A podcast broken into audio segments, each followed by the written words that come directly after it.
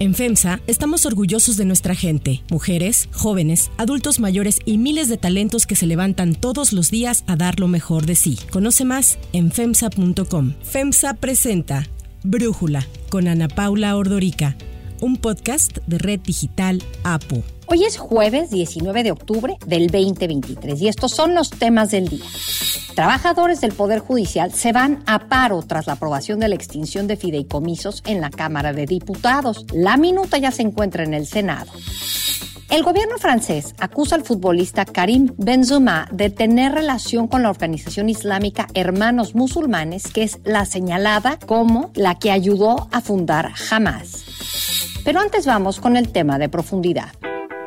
Justice must be done. But I caution this while you feel that rage, don't be consumed by it. After 9 11, we were enraged in the United States. While we sought justice and got justice, we also made mistakes. I'm the first U.S. president to visit Israel in time of war. I've made wartime decisions. I know the choices are never clear or easy for the leadership. There's always cost, but it requires being deliberate. It requires asking very hard questions. It requires clarity about the objectives and an honest assessment about whether the path you're on will achieve those objectives. The vast majority of Palestinians are not Hamas. El presidente de Estados Unidos, Joe Biden, visitó Israel ayer. En un discurso desde Tel Aviv, afirmó que Israel no está solo y señaló que jamás no representa a la mayoría de los palestinos. También le sugirió al pueblo israelí no dejarse guiar por el odio, recordando que eso fue lo que hizo Estados Unidos en el 2001 tras los ataques terroristas de Al Qaeda, el 9-11, y eso llevó a su país a cometer muchos errores. Además, adelantó que pedirá al Congreso un paquete de ayuda sin precedentes para la defensa del país y anunció 100 millones de dólares en ayuda humanitaria para la franja de Gaza y Cisjordania. Today I'm also announcing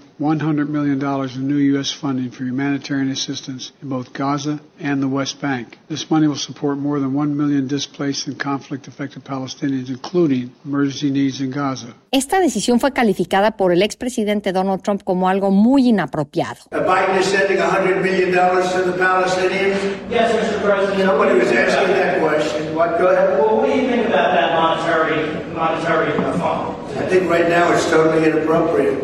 It's so inappropriate to be doing that right now. He's over in Israel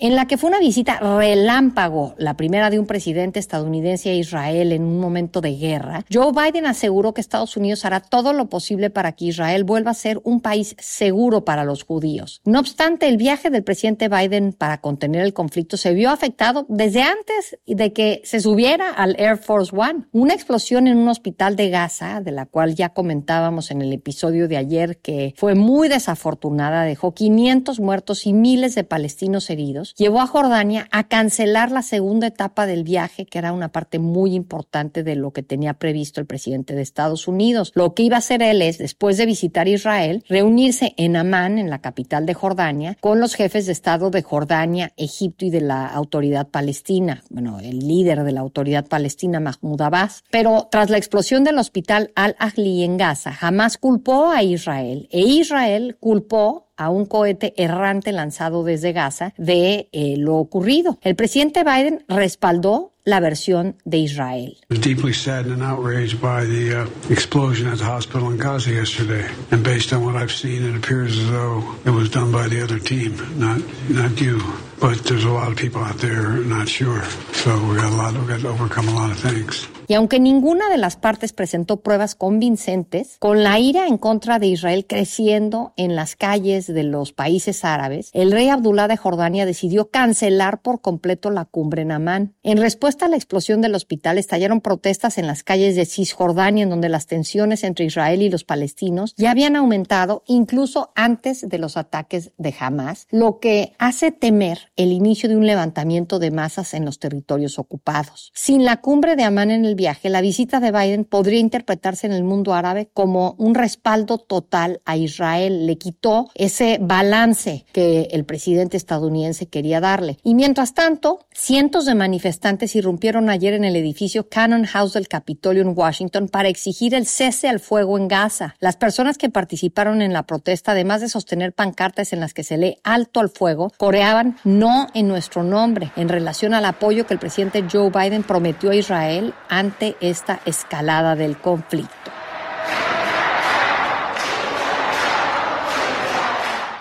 El análisis.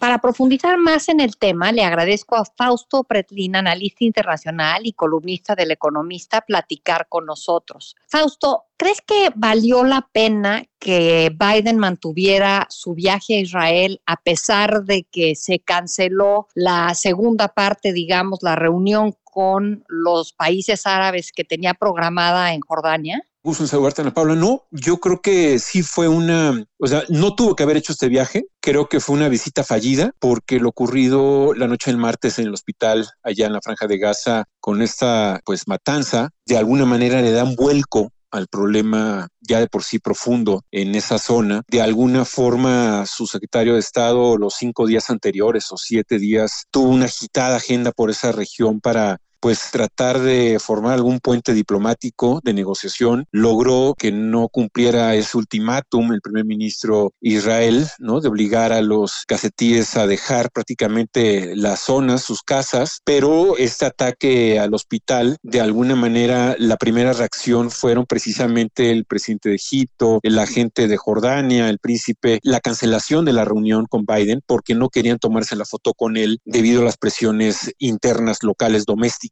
de sus respectivas poblaciones luego del ataque al hospital. En ese sentido, la visita fue fallida y pues se entrega prácticamente a brazos abiertos el presidente de Estados Unidos al primer ministro israelí cuando todavía hay dudas muy claras sobre la autoría del ataque ayer al hospital, pese a que cada una de las partes echan la culpa, llama la atención que no ha dejado Israel que entre pues un equipo, no sé, quizás de Naciones Unidas para hacer una investigación seria, profunda, hecha de manera totalmente objetiva para determinar qué ocurrió y cómo se dieron las circunstancias, inclusive también el número de muertos.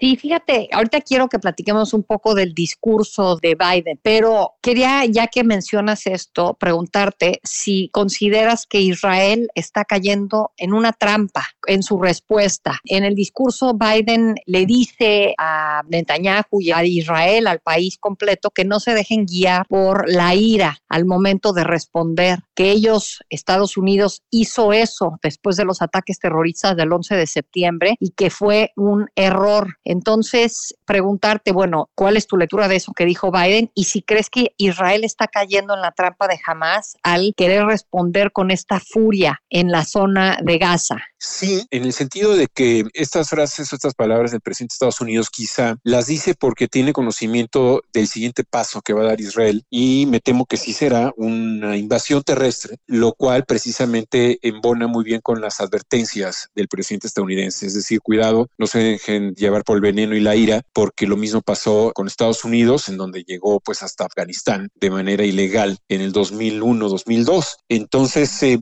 yo creo que pues eh, entiende muy bien bien que es eh, eh, muy peligroso el siguiente paso que pueda llegar a dar Netanyahu, porque pues está aislado, es decir, tiene alrededor el mundo árabe y sobre todo los chiitas que de alguna forma, pues ya, al menos Irán sí ha mandado ciertas amenazas, quizás sea retórica, pero de alguna manera siempre va primero las palabras y después las acciones. Entonces, eh, digamos que la parte legal en términos de derecho internacional que le correspondía a Israel fue pues un, un ataque directo a las células de, los terroristas, un ataque equilibrado, proporcionado con el número de muertos que lamentablemente generó este ataque terrorista hace dos sábados en Israel. Ya de por sí el ataque aéreo que ha pues hecho Israel en la última semana pues ha generado ya eh, triplicado el número de muertos eh, palestinos y la mayoría de ellos seguramente eh, totalmente civiles e inocentes en este tema.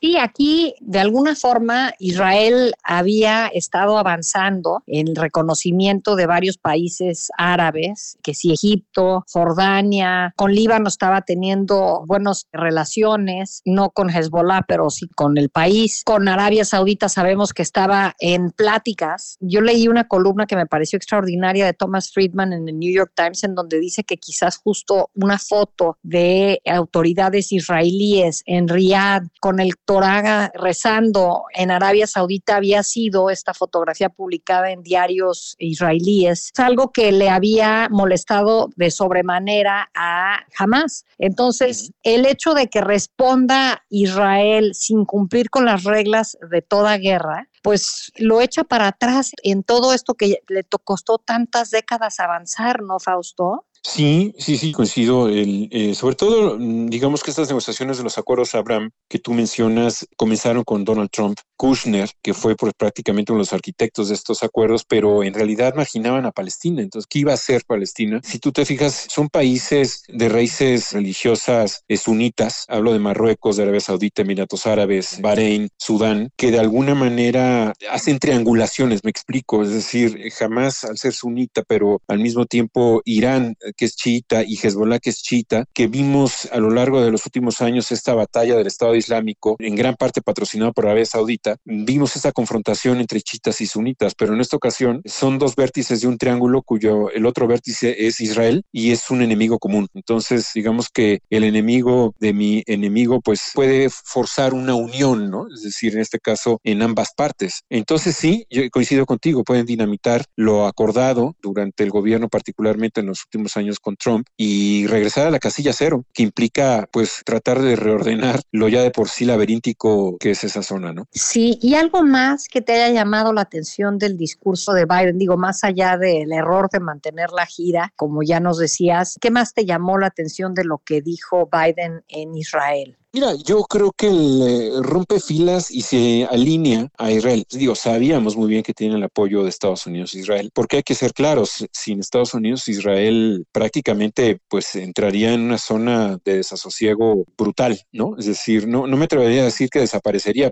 Es totalmente difícil de pensar eso, pero sí correría en riesgos muy importantes porque tiene Irán al otro lado. Entonces, creo que Estados Unidos había jugado un papel un poco más moderado en una mesa donde hay radicales, ¿no? Uno con armas jamás y en el otro, pues un gobierno radical de ultraderecha como es el de Netanyahu. Pero esta, pues esta moderación creo que la rompe, rompe filas. No, no tuvo que haber ido a Israel. Inclusive he leído algunos textos allá en Estados Unidos que hablan de que su equipo cercano le recomendaba no ir o regresarse después del ataque al, hospital, porque llega en otra dinámica, es decir, llega en un escenario totalmente, no sé si totalmente, pero sí radicalmente distinto al de hace dos sábados, que mm, inclusive la opinión pública había arrastrado buenas simpatías o había despertado buenas simpatías el mundo con Israel para que de alguna manera pues tomara cartas en el asunto siempre y cuando pues se tratara de, respetar el derecho internacional. Pero mm, lo visto en las últimas horas sí rompe un poco con esa estela, ¿no? Que va dejando la crisis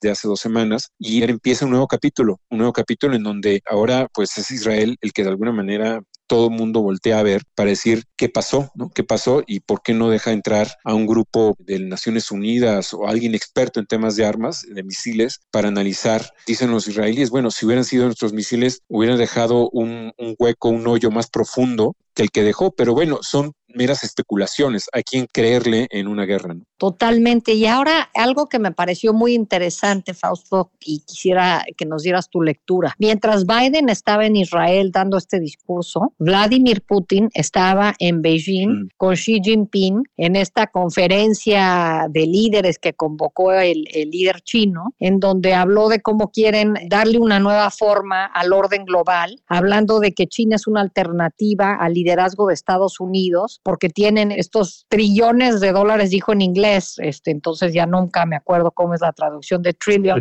a, los pesos o a los dólares en, en, español, pero que ha dado todo esto para la construcción de infraestructura en países en vías de desarrollo y habló pues de cómo quieren buscar un mundo multipolar que sea más justo y entre ellos se llamaron querido amigo y se abrazaron. Entonces, ¿cuál es tu lectura de esto? Estamos ante un cambio fundamental en la geopolítica o qué piensas, Fausto, al ver estas dos cosas? Sí, yo creo que digamos que no es, no es casualidad, ¿no? Digo, desconozco si ya meses atrás habían planteado esta fecha para reunirse, pero no es casualidad que ocurra en un momento de una crisis en donde pues está implicado también Estados Unidos con la ayuda a Israel, pero sí esta idea de tener un nuevo orden que va desde América Latina con Brasil, que pasa por India, que obviamente pues China y Rusia, ¿no? En esta alianza, no son grandes amigos, pero en estos momentos sí se acercan por las sanciones que han impuesto Estados Unidos a Rusia por la guerra con Ucrania, la tensión entre China y Taiwán y el debilitamiento también biológico, digamos, de Biden, una persona que ya va de salida del gobierno, que cuesta trabajo pensar que él va a ser el nuevo candidato del Partido Demócrata. Yo la verdad no pienso que ni sea lo mejor y yo creo que el Partido Demócrata lo va a tener que reflexionar. Y lo digo en buen término, no por carácter despectivo, sino que de alguna forma no creo que tenga ya la lucidez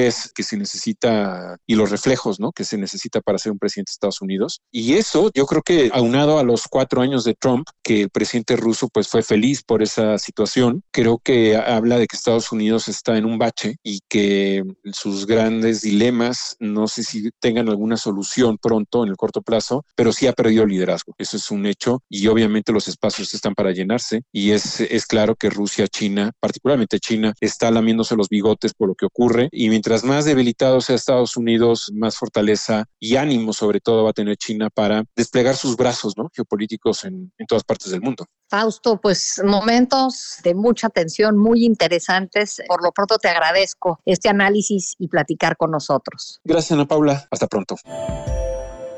Antes de continuar, quiero pedirles que en la plataforma que nos escuchen, ya sea Spotify, Apple Podcast, la que sea su favorita, que por favor nos califiquen, de preferencia con cinco estrellas, y que también compartan el podcast y comenten lo que les gusta, lo que no, lo que sienten que le podemos mejorar. Ahí en Spotify hay la posibilidad de comentar. Todo esto es para que podamos seguir creciendo y ofreciendo el podcast para ustedes sin costo. Hay otras noticias para tomar en cuenta. 1. Fideicomisos. El Senado recibió ayer la minuta que fue aprobada en lo general y en lo particular la noche del martes en la Cámara de Diputados, por medio de la cual se extinguen 13 fideicomisos del Poder Judicial de la Federación. Sin embargo, más tardó en llegar la minuta al Senado que en que los trabajadores del Poder Judicial se declararan en paro de labores hasta el próximo 24 de octubre. Y es que los trabajadores insisten en que cuando se extinguen estos fideicomisos, los afectados van a ser ellos, sus prestaciones. Y esto les parece que no es un tema de privilegios, sino de derechos. Al paro que fue acordado entre empleados de ocho juzgados de distrito, se le han venido sumando otras instancias y centros de trabajo, tanto de la Ciudad de México como de otras partes del país. La declaratoria de paro se sumó a la movilización que por tercer día consecutivo tuvo lugar en distintos puntos de la Ciudad de México. Pero ¿cuáles serían las implicaciones de un paro nacional por parte de los trabajadores del Poder Judicial? Se lo preguntamos para Brújula a Juan Jesús Garza Onofre, profesor investigador del Instituto de Investigaciones Jurídicas de la UNAM. Quizá lo primero hay que entender es que los funcionarios judiciales, ministros, magistrados, secretarios, personal operativo, tienen derechos laborales. Pueden ir a la huelga, pueden ir al paro porque son parte de, propiamente de sus prerrogativas. En ese sentido, las consecuencias de que exista un paro, pues claramente implica que las principales afectaciones son propiamente a los usuarios de la justicia. De por sí no tenemos un sistema muy expedito, que sea rápido, que lleve a cabo prontas muchas de las diligencias. Con este tipo de acciones se van a ir retrasando cada vez más, se va a acumular trabajo. Todo creo que por una falta de razonabilidad y una falta de sensatez del poder político que está tomando determinaciones que afectan no solamente a los funcionarios judiciales, sino sobre todo a la ciudadanía en el país. El presidente Andrés Manuel López Obrador minimizó el paro de labores, dijo en un tono sarcástico que eso significaba que no iban a dejar libres a delincuentes. Dicen, por ejemplo, vamos a hacer un paro. O sea, pues si se van de vacaciones, no sé cuánto tiempo, si no trabajan, se tardan. Bueno, one hay miles de personas que tienen 10 años sin sentencia, van a este, hacer huelga de brazos caídos, pues si siempre están. Hay que acordarnos que la reforma que Morena impulsó contempla la cancelación de 13 fideicomisos que están en manos del Poder Judicial y que le obligaría a devolver a la tesorería de la Federación poco más de 15 mil millones de pesos. Esto es, según diversos expertos e integrantes de la oposición, no un tema de tener más dinero, sino una revancha de López Obrador y de Morena contra el Poder Judicial, quien no le ha permitido hacer y deshacer a su antojo. Ha sido un contrapeso. Pero no solamente es una revancha, además es ilegal porque viola el artículo 123 de la Constitución en sus fracciones 4 y 11 del apartado B en la composición del salario y viola los artículos 14 y 16 en materia de pensiones. 2. Fútbol y la guerra.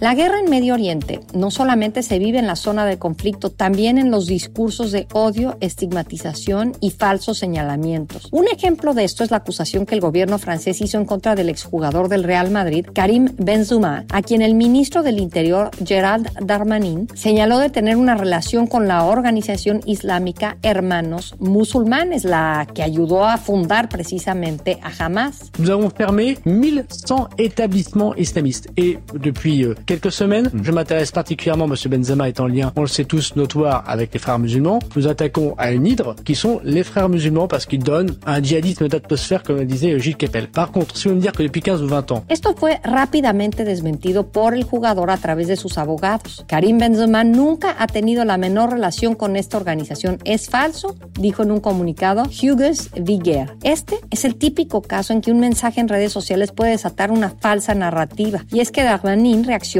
a una publicación en X, antes Twitter, en la que el futbolista dirigía todos sus rezos a los habitantes de Gaza, a los que calificó como víctimas de bombardeos injustos. En ese sentido, el abogado del futbolista dijo que rezar por poblaciones civiles bajo ataques de bombas que no perdonan ni a mujeres ni a niños no constituía ni propaganda para jamás, ni complicidad con el terrorismo o actos de colaboración. El equipo legal de Benzuma anunció que analiza interponer una denuncia contra el político francés por difamación a su cliente. Sin embargo, ante las críticas que desató la declaración de su titular, el Ministerio del Interior explicó que si bien la posición del jugador no estaba sujeta a acciones judiciales, reveló que desde hace varios años se constató esta tendencia de Karim Benzuma hacia un Islam duro y rigorista. Incluso hubo políticos como la senadora conservadora francesa Valérie Boyer que llamaron a sancionarlo, a que le quiten el balón de oro que recibió o a que le quiten la nacionalidad si es que se confirmaban las acusaciones en su contra. Así lo dijo Poyer. Pour que le cas échéant, si ces informations euh,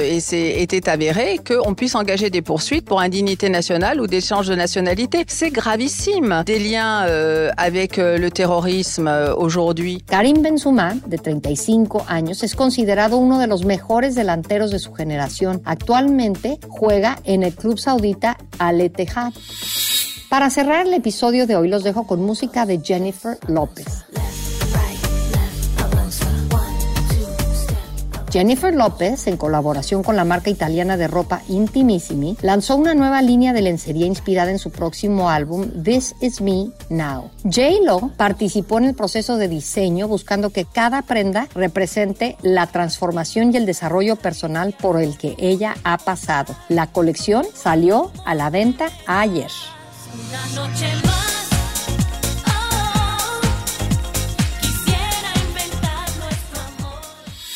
Yo soy Ana Paula Ordorica. Brújula es una producción de Red Digital APO. En la redacción, Ariadna Villalobos. En la coordinación y redacción, Christopher Chimal. Y en la edición, Cristian Soriano. Los esperamos mañana con información más importante del día. Oxo, Farmacias ISA, Cruz Verde, Oxo Gas, Coca-Cola FEMSA, Invera, Torrey y PTM son algunas de las muchas empresas que crean más de 245 mil empleos tan solo en México y generan valor como parte de FEMSA. FEMSA presentó Brújula con Ana Paula Ordorica, un podcast de Red Digital APO.